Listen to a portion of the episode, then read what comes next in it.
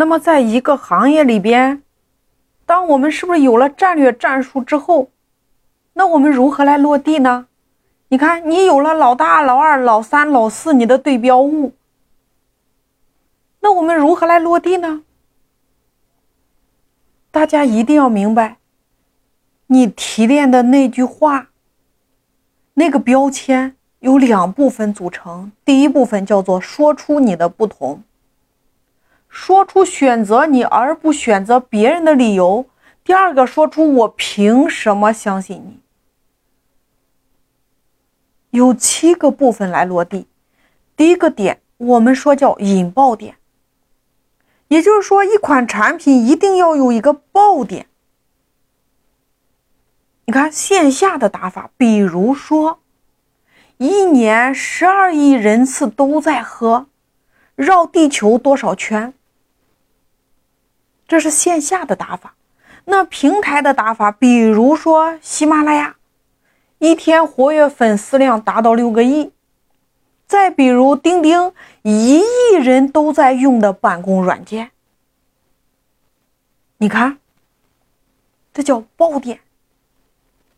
再比如线上，以我个人为例，你看我的每一张专辑是不是都有一个爆点，叫做五招破解引流难题，实体门店一百零八招，赚钱的一百种落地方法，二十一天玩转美团。财富裂变，你看，大家有没有发现，爆点往往采用的方法就一个，叫做从众心理。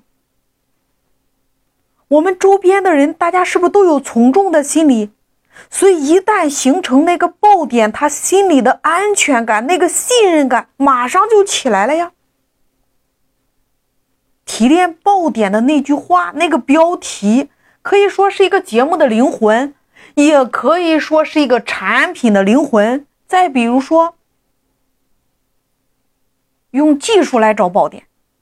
举个例子，特斯拉，大家会自动传播，说车不用加油，新能源、智能化。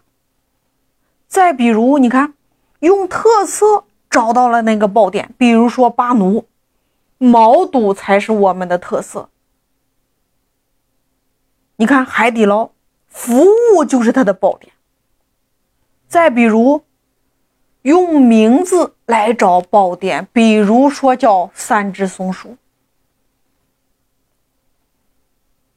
所以说，如果没有爆点的话，你的这个产品，你如何能够植入粉丝的心中呢？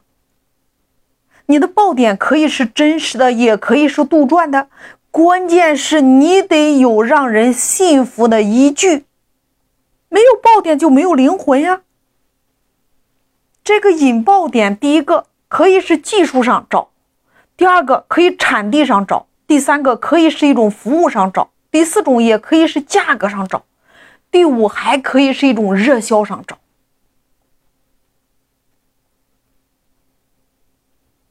所以，无论今天你是做抖音还是短视频。